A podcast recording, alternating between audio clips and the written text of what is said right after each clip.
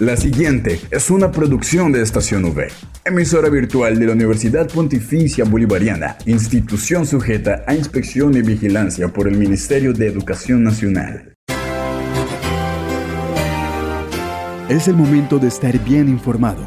Estos son los acontecimientos más importantes de la Universidad Pontificia Bolivariana. Informativo UPB. Bienvenidos.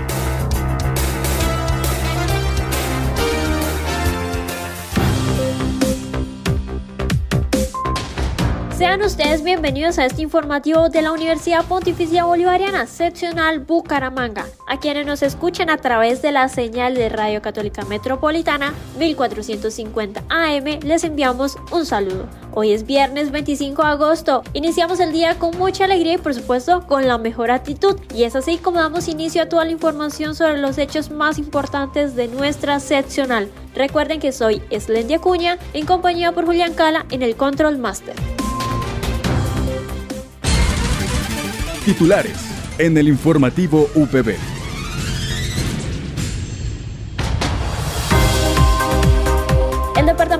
Comunicaciones de la UPB innovó con un nuevo formato para que toda la comunidad y por supuesto los externos puedan saber sobre noticias, información, eventos y demás, todo lo que ocurre aquí en la Universidad Pontificia Bolivariana Seccional Bucaramanga. La Universidad Pontificia Bolivariana Seccional Bucaramanga se prepara para el Vive UPB 2023 segundo semestre, un espacio donde se comparte con estudiantes de colegios a que vivan una experiencia universitaria. Para saber más acerca de las tendencias de la electrónica en la robótica moderna, precisamente en la robótica médica, tenemos al estudiante de Ingeniería Electrónica Juan Sebastián Mantilla Díaz. Para finalizar tenemos Culturales V. Esta vez nos acompaña dos talentosas estudiantes. Ellas hacen parte del grupo representativo del coro UPB. Ellas son Natalia Nis y Sofía Torres. Esta es la noticia del día en la UPB. Para el informativo de hoy nos seguimos trasladando a diferentes puntos del campus. Esta vez comenzamos con el Departamento de Comunicaciones de la UPB con José Luis Martínez, gestor de comunicaciones UPB, ya que se innovó con un nuevo formato para que toda la comunidad y por supuesto los externos puedan saber sobre noticias, información, eventos y demás, todo lo que ocurre aquí en la universidad. Este nuevo formato se llama Noti UPB y lo pueden encontrar en todas las plataformas digitales oficiales de la UPB y por supuesto lo encuentran como arroba UPBBGA. Noti UPB es la evolución natural de un formato en donde queremos ahora llevar de una manera fresca, diferente y orgánica. Y qué mejor que con los propios estudiantes de la universidad las diferentes novedades, noticias, actividades, eventos, en fin, todo lo que sucede en el campus universitario. De esta manera, eh, llegarles en ese lenguaje propio de los jóvenes con las noticias de mayor interés. Así que ya lo saben, NotiUPB está disponible en todas las plataformas como Instagram, TikTok, YouTube, Facebook y Twitter. Eh, arroba UPBBGA, que los invito de paso a que nos, a que nos sigan y estén al día y de, informados de manera oficial de todo lo que sucede en el campus universitario. Al aire, informativo UPB. Continuamos caminando y como sabemos, la Universidad Pontificia Bolivariana Seccional Bucaramanga se prepara para el Vive UPB, un espacio que se comparte con estudiantes de un décimo grado de diferentes colegios y ellos viven una experiencia universitaria.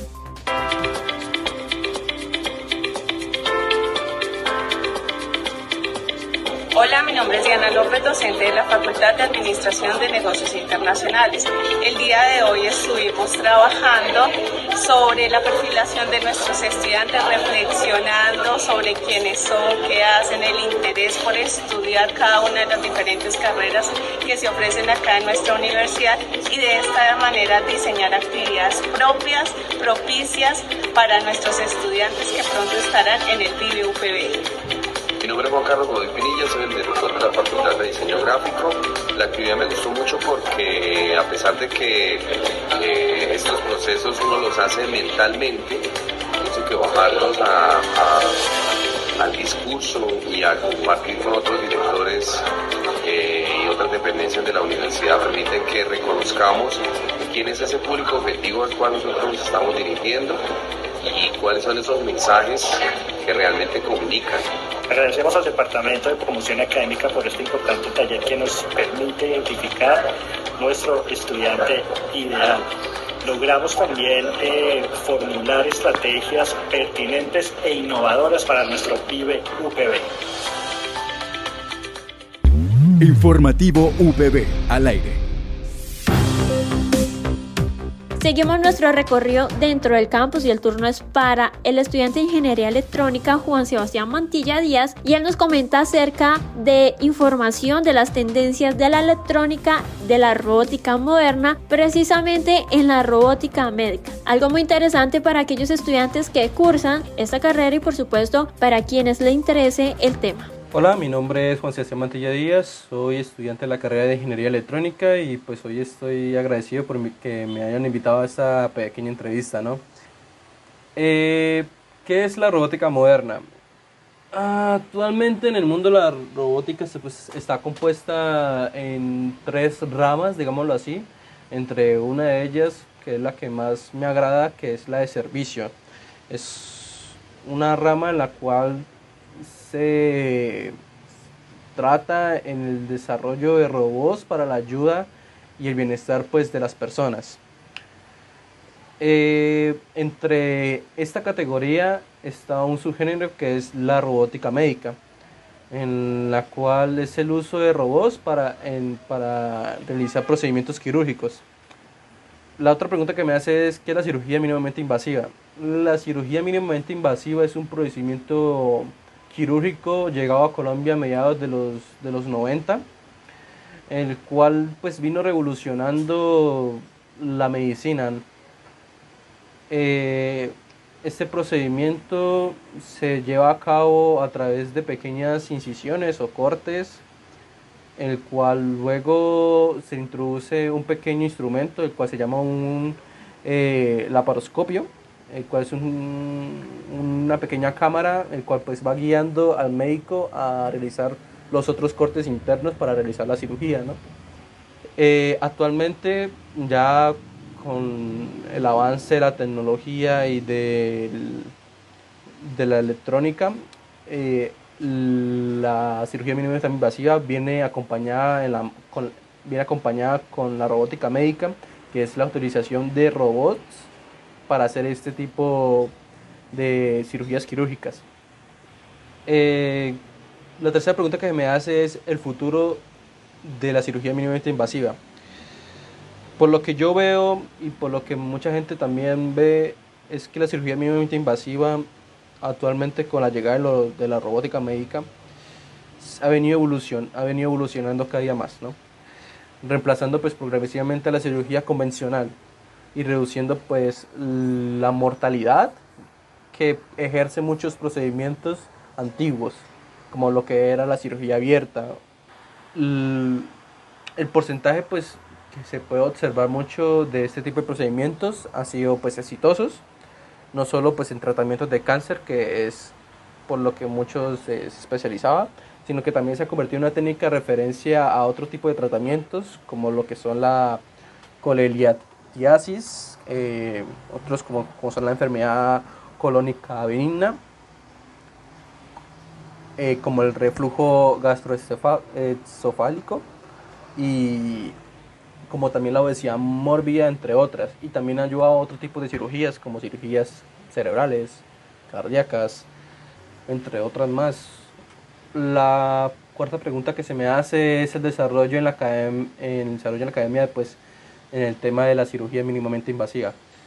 En sí en sí, en el tema no se desarrolla mucho, pero hay materias en las cuales relaciona mucho el estudio y el uso pues, de la robótica con la medicina. ¿no?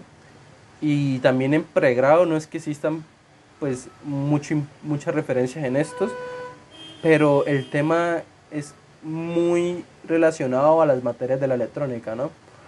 Por el eh, pues, yo puedo dar un ejemplo, en, en, nuestra carrera existen materias como lo que es la robótica y visión por computadora, materias como son también control, materias como que es biomédica, que son materias pues, que relacionan mucho el tema de la robótica médica, a mi parecer, y pues hacen a las personas como dar por ejemplo, en mi caso, o tener pues una obsesión en saber más en el desarrollo de la robótica médica. Y última pregunta que se me hace a mí es que en Colombia se conoce algún robot especializado para los procedimientos. Actualmente en Colombia existe solo un robot, el cual está ubicado en Bogotá, en la ciudad de Santa Fe, el cual actualmente lleva realizado más de 400 procedimientos quirúrgicos, en los cuales creo, no estoy muy bien seguro, pero según los datos que he visto, eh, han sido muy exitosos con referente a que las personas que han sido sometidas a estos tratamientos y a este procedimiento han estado satisfechos, han tenido una rápida recuperación y no han sentido el mismo dolor que se siente en una cirugía convencional. ¿sí? Y, y, siento que en Colombia mm, se necesita más de, más de este tipo de tratamientos o procedimientos quirúrgicos para ayudar a más vidas, a mi parecer. Porque este tipo de, instrumentos médicos que van evolucionando cada día más, por ejemplo, actualmente creo que existe eh, en otros países como en Alemania, está el Zeus, que es un, un instrumento mayor y mejor que el Da Vinci. Eh, que han ayudado a demasiadas personas en el mundo en diferentes áreas o procedimientos quirúrgicos, ¿no? Y ha salvado muchas vidas.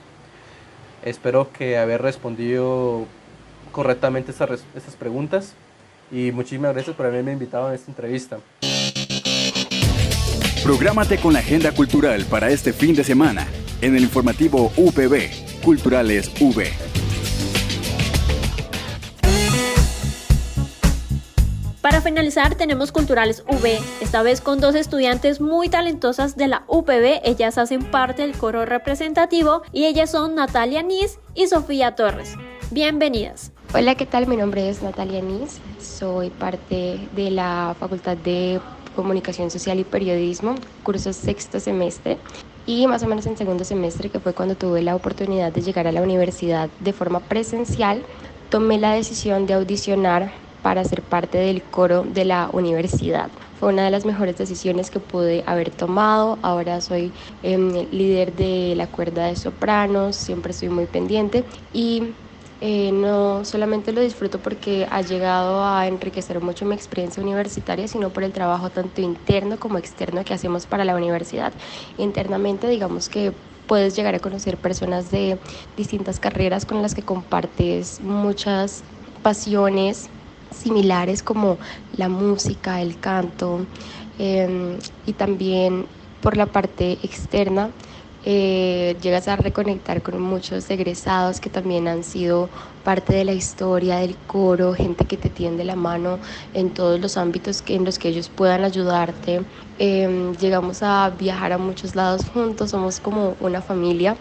Lo más reciente que hemos hecho ha sido el circuito coral por Pasto, acabamos de llegar prácticamente em, y conocimos muchísimos lugares emblemáticos de Nariño, como por ejemplo la Laguna de la Cocha, que es un pueblo congelado en el tiempo, conocimos las culturas prehispánicas, cantamos en el santuario de las Lajas, todo eso lo hicimos juntos em, y tenemos muchísimos más planes eh, por venir.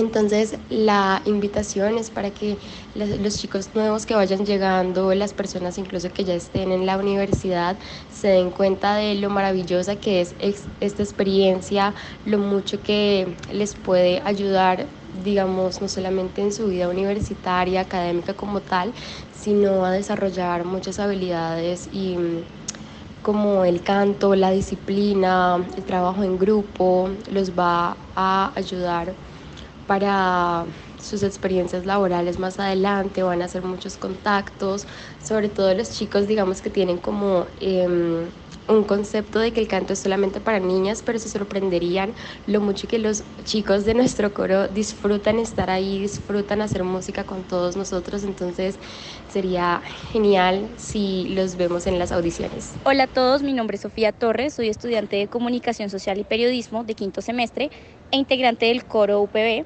participé del circuito coral por Nariño, representando el departamento de Santander y por supuesto a la UPB. y la verdad fue una experiencia maravillosa. Tuvimos la oportunidad de compartir con distintas agrupaciones, con coros de Tunja, de Ecuador, de Panamá, así que tuvimos la oportunidad no solamente de dejar en alto el nombre de la universidad como agrupación, sino también de enriquecernos de esa maravillosa cultura nariñense y de otras culturas eh, de los coros que estaban presentes. Eh, estar en el coro es sin duda una experiencia mágica porque es ser partícipe de ser parte de una familia, una familia a la cual la une el amor por la música. Así que sin duda en, en mi caso y en el caso de los integrantes del coro es la mejor experiencia universitaria que se puede vivir. Así que si te gusta la música, si te gusta cantar, te invitamos a ser parte del coro UPB que tiene sus puertas abiertas. Las audiciones son todos los días a las 12 del mediodía en el salón E201. Te esperamos. No olvides que puedes encontrar todas las emisiones del informativo UPB en nuestro canal oficial de iVox, estacionv.evox.com. Igualmente encuentra más información de la Universidad Pontificia Bolivariana en las cuentas de Twitter, arroba UPB Colombia y UPB BGA. Y si deseas hacer difusión de alguna actividad de interés universitario, escríbenos al correo electrónico informativo.bga.upb.edu.com o llámanos al teléfono 607-679-6220, extensión 2635. Les damos las gracias a todos nuestros oyentes de la comunidad universitaria y por supuesto también a quienes nos escuchan a través de Radio Católica Metropolitana por habernos acompañado una vez más en esta emisión del informativo UPB. Me despido y nos encontramos la próxima semana para continuar con más novedades de nuestra universidad. Les deseo un feliz día.